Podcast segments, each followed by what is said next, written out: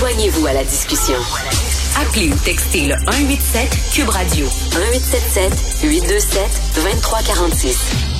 On va parler d'un de mes sujets préférés, Lucam, mon voisin. Hein, c'est juste à côté des euh, bureaux de Cube Radio avec euh, Philippe Lorange, que vous connaissez bien, bachelier en sciences politiques et en philosophie à l'Université de Montréal. Salut Philippe. Bonjour.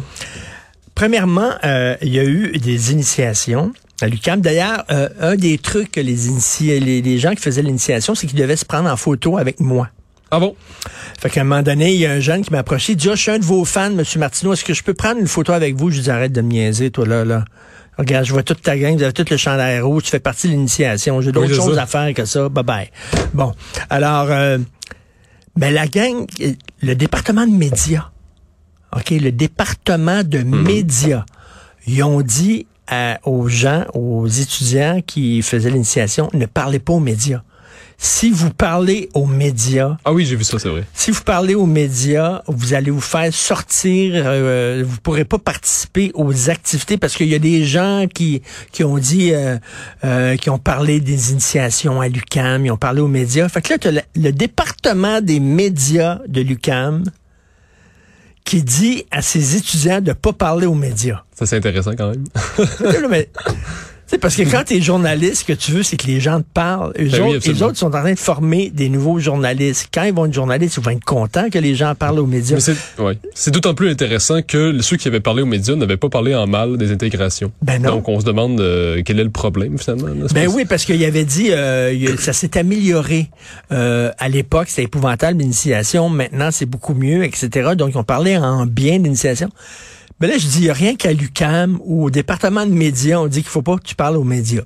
Ben oui. Puis en, sociologie, on parle pas de la société, puisqu'on dit que ça existe pas, ça existe pas ça, la société. Donc c'est comme tout, il y a ce côté orwellien de l'UCAM qui consiste à étudier des choses dont on dit qu'elles n'existent pas. Donc euh, oui, c'est, mais c'est, je pense que dans les associations, les associations étudiantes, il y a beaucoup de contrôle. Il y a beaucoup de, de voilà, il y a des règles très très strictes comme ça. ça tout est comme juste comme ça, on dirait que c'est gentil, c'est accueillant, mais quand on y va, ben euh, on se fait soit expulser, euh, soit qu'on se fait dire ben t'as pas droit à ci, t'as pas droit à ça, tu peux pas faire ci, tu peux pas faire ça. Donc il y a beaucoup de contrôle malheureusement. C'est comme le bureau là en fait. Puis d'ailleurs on le sait hein, quand les, les, associations étudiantes euh, font des votes, organisent des votes, ils parlent, ils parlent, ils parlent pendant trois heures. Là ils s'attendent à ce que les gens qui ont autre chose à faire de leur vie quittent la salle. Puis là ce qui reste dans la salle c'est rien que les mordus, les crinqués, les ouais, J'ai connu ça d'ailleurs. Les autres m'ont voté après ça. Absolument. Mais d'ailleurs, les partis politiques font ça aussi. C'est une vieille technique. Là. c'est ça, les, plus radicaux font en sorte de toujours étirer la sauce.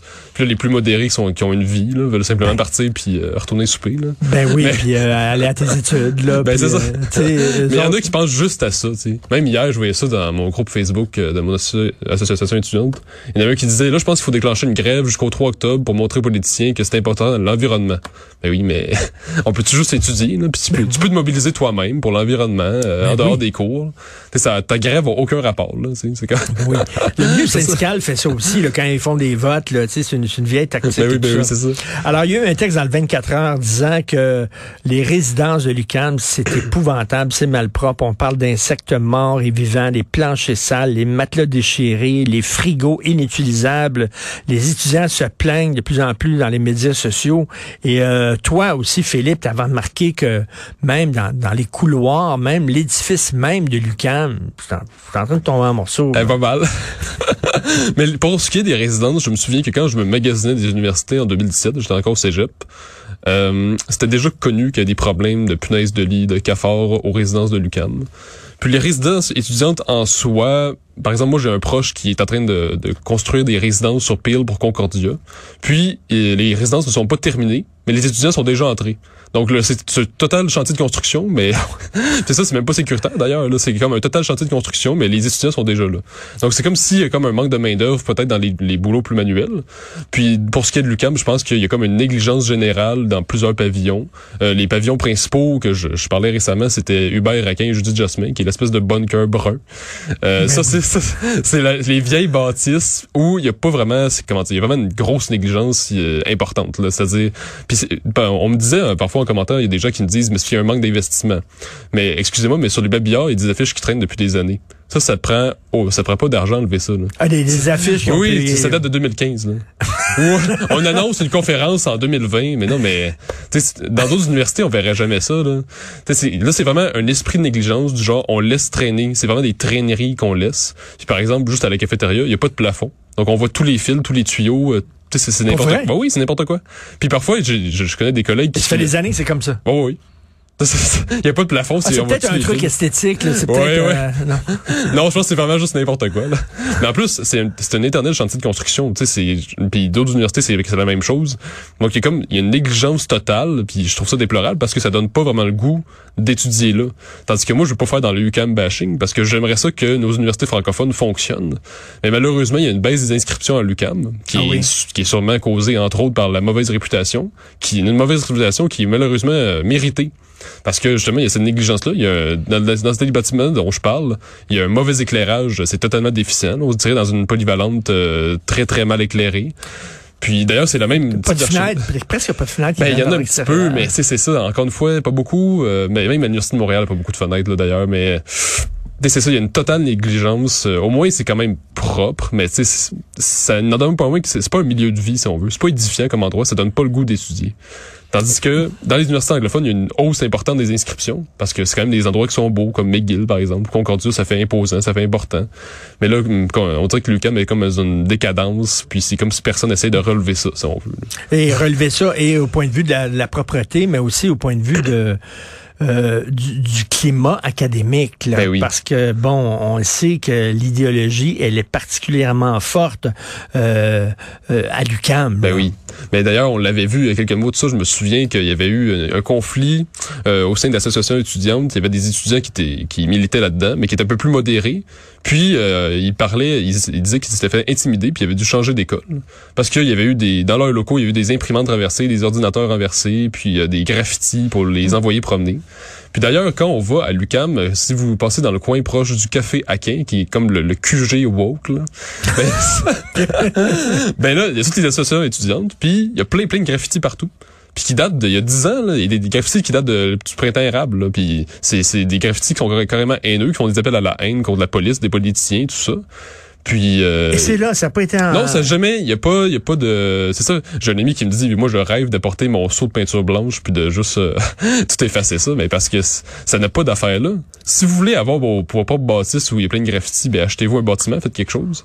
Mais là c'est à, à l'intérieur de l'UCAM, il y a une sorte de zone de non-droit où les, les agents de sécurité circulent pas trop, puis ils vont, y a, jamais le rectorat va envoyer des hommes pour essayer de repeinturer la place. C'est vraiment une zone de non-droit, si on veut, c'est le QG woke. Là. Donc là, ça, c'est encore une fois, je trouve que c'est de la ben, négligence. Là, ça, ça me fait penser à la théorie des vitres brisées. Euh, on a noté ça euh, à New York, par exemple, les quartiers où il y a des bâtiments avec des vitres qui sont cassées sont souvent des quartiers où il y a beaucoup de criminalité. Mm-hmm. Pourquoi? Parce qu'on se dit, ben regarde, les vitres sont cassées, on s'en fout, puis finalement, euh, bon, ça commence par des vitres cassées, puis après ça, c'était des, des, petits, du petit vandalisme, on, on s'en fout. Puis après ça, c'est de la grande criminalité, puis on s'en fout. Ben oui. Alors, euh, il y, a, y, a, en sociologie, il y a cette mm-hmm. théorie-là des vitres brisées. C'est un peu ça, là. Si tu acceptes mm-hmm. que dans ton école, il y a des graffitis partout, puis tout ça, puis tu fais pas le ménage, puis c'est pas propre, ben après ça, tu sais. Euh... tout le reste, ça. Ben oui. C'est intéressant, je connaissais pas cette théorie-là, mais c'est intéressant parce que c'est comme s'il y a un climat déjà de délinquance. Oui. Donc déjà, tu intériorises ça, puis tu dis, ben de toute façon, tout le monde, personne respecte les règles ici, puis il y a pas d'autorité pour euh, réparer les, les, fenêtres, par exemple. Donc moi, je peux bien faire ce que je veux. Ben exactement, parce que les graffitis sur les murs, ben c'est une forme de criminalité, c'est une forme de ben délinquance. Mais là, ce que nous dit Lucam en laissant les graffitis, c'est que moi, je peux arriver avec mon Sharpie puis écrire n'importe quoi sur n'importe quel mur c'est ça que ben, je vais pas le faire évidemment. Ben, ben, je veux dire c'est ça que Lucam nous dit, c'est que on peut faire n'importe quoi. Puis moi je peux me partir mon association étudiante sur euh, puis je peux euh, faire n'importe quelle grève n'importe comment puis faire des émeutes. Et c'est dommage parce qu'il y a des bons profs à Lucam. Ben oui, absolument. ben oui. le département de médias de Lucam, c'est un, mhm. un, très bon département de médias. Il y a beaucoup de journalistes qui viennent de là. Mhm. euh, ils avaient, je sais pas s'ils l'ont encore, mais un journal étudiant qui était vraiment excellent. Euh, dire, il y a des bons cours qui se donnent à Lucam aussi, mais tu sais, on dirait que quand ton université a une mauvaise réputation comme ça, il faut que tu travailles fort pour remonter la Ben oui, réputation mais de ton d'ailleurs, il y, a université. il y a une candidature nouvelle, ben, il y a une appel de candidature pour euh, un nouveau recteur, donc on espère que le prochain serait un peu plus... Euh, qui essaie de faire un, une sorte de redressement de l'université. Ben oui. D'ailleurs, tu parlais des, des journaux. Moi, je trouve ça étonnant parce que quand je vais dans les campus, par exemple, des universités anglophones comme McGill, Concordia, ils ont vraiment la culture du journal étudiant. C'est un hebdomadaire, puis c'est vraiment comme c'est, ils ont- ils- on voit qu'ils ont du budget, puis ils se forcent quand même. Là. Donc même si les articles sont très woke, et quand même sur le plan de la forme, c'est quand même, c'est, ils essaient de faire quelque chose de très beau. Là. Tandis que là, le, le, bon, le journal étudiant de, de l'UQAM, j'en ai vu en un an, j'ai eu vu deux parutions. Donc une parution par session. Là. Ah oui. c'est, quasiment rien. Là. Donc c'est Ah ben, c'est dommage. ben, c'est oui, c'est ça. Puis pourtant, justement, on sait que le département des communications a quand même une bonne réputation. Ça, c'est le Montréal Campus? Montréal Campus, je parle, oui. Une parution par session. Là. Ben voyons Ça a donc. aucun alors, sens. alors qu'avant, c'était un journal qui était même lu par des gens qui étaient même pas à l'UQAM. Ben, imagine, Campus. moi, quand j'étais au cégep, là, on était deux dans le journal étudiant, puis on paraissait plus souvent que ça. On était juste deux, là. les autres, ça, ils ont l'équipe de communication, les étudiants en journalisme, puis une parution par session. T'sais, forcez-vous un peu, quand même. Ça n'a pas, ça, ça a aucun sens. Ça a pas de non, sens. ça. Écoute, et je veux revenir en terminant sur euh, un texte que tu as écrit sur ta page Facebook parce que tu es toujours très intéressant puis je te, je te Mhm. Toujours euh, où tu disais arrêtez de dire que toutes les jeunes sont woke. C'est faux. C'est faux, oui. Non, mais sou- souvent, là, entre autres pour les médias, là, on veut parler aux jeunes. On veut avoir des jeunes qui nous regardent Ouais. à la TV, qui nous lisent. Fait qu'il faut être woke pour aller les chercher. C'est ça, c'est ça qui Ben circule, là. Mais c'est pas vrai. Moi, je l'annonce, là. Je viens de la Montérégie, j'ai des amis en Estrie, euh, je connais des gens Lanaudière, Mauricie, euh, Capitale Nationale. Puis les jeunes ne sont pas woke du tout, là. Mais il y en a quelques-uns, mais c'est surtout ceux qui vont à l'université ou qui sont à Montréal, là, comme, comme tel. Mais en dehors de ça, c'est pas du tout woke. C'est des jeunes qui font, qui sont comme des Québécois parmi d'autres, de toutes les générations, qui sont dans le gros bon sens, qu'ils pensent à, à s'acheter une maison, à fonder une famille. euh, ils sont pas du tout, du tout dans le madamieux, puis dans le musicien. puis on ça les- leur passe quatre pieds au-dessus de la tête, là. C'est Mais on les voit pas beaucoup, c'est-à-dire qu'on on leur donne pas le micro. c'est la hein, majorité euh, silencieuse, tu sais. C'est ça, C'est celle à qui tu parles chaque jour, mais qui ne parle pas beaucoup. Ben, mais comme, comme la majorité silen- silencieuse chez les adultes, euh, ils n'ont pas le temps de manifester. Là. Ils, ont, euh, Ils travaillent. C'est ça. Ben oui, c'est ça. Ben c'est malheureux là. Puis d'ailleurs, sais, moi je trouve que c'est celle qui a le plus de jugement, tandis que chez les universitaires, je pense que c'est la, catégorie de la population qui a le moins de jugement malheureusement. Donc c'est comme si ils sont ils ont beaucoup de connaissances, mais sur le plan du jugement, ils- c'est pas là, là. Tandis que chez ceux qui ont un deck, qui font un ballot, un boulot manuel, tout ça, ben leur formation académique est moins euh, ben, pas euh, pas sucre supérieur de, de l'université, mais ils ont, ils ont du jugement, ils ont un gros bon sens. Si on leur parle dans tout ça d'enjeux politiques, Oui. ils sont beaucoup plus allumés que toutes sortes d'universitaires qui pensent qu'il faut comme refaire la société de bord en bord. Là. Ils sont beaucoup plus allumés, puis ils, ils comprennent toutes sortes d'enjeux nationaux. Puis, euh, puis d'ailleurs, moi, souvent, on me dit, euh, ben, on, souvent dans les médias, on se dit, les jeunes sont citoyens du monde, sont déracinés, puis le combat pour le Québec puis le français sont indifférents. Mais c'est pas tant vrai. Là. Quand on parle des jeunes, pour eux, le français, c'est quand même important, puis leur Québec, c'est important pour eux. Puis d'ailleurs, on l'a vu en 2018, les jeunes ont beaucoup voté CAC, qui est quand même un parti plus nationaliste. Donc euh, c'est pas c'est pas une jeunesse qui est complètement perdue, là, qui est tellement dans C'est vrai, parce qu'on a tendance à dire, hein, les jeunes, c'est c'est, euh, des électeurs, un électorat captif pour Québec solidaire. Or, les sondages montraient que la majorité des jeunes avaient voté CAC. Ben oui. On n'en parle pas de ça. Donc, vous n'êtes pas tous des petits lapins. Quand j'écris sur les petits lapins, c'est certains jeunes. C'est pas tous les jeunes. Non, non. hein. Il y a une différence entre des jeunes et les jeunes. Absolument. Exactement. Donc, c'est pas tous des petits lapins. Heureusement, Euh, on peut continuer à te lire, euh, bien sûr, Oui, entre autres sur ta page euh, Facebook. Puis on t'a écouté aussi cet été. Et tu vas revenir aussi à l'émission. Merci beaucoup, Philippe Lorange, bachelier en sciences politiques et philosophie à l'Université de Montréal. Merci beaucoup. Salut. Bonne journée.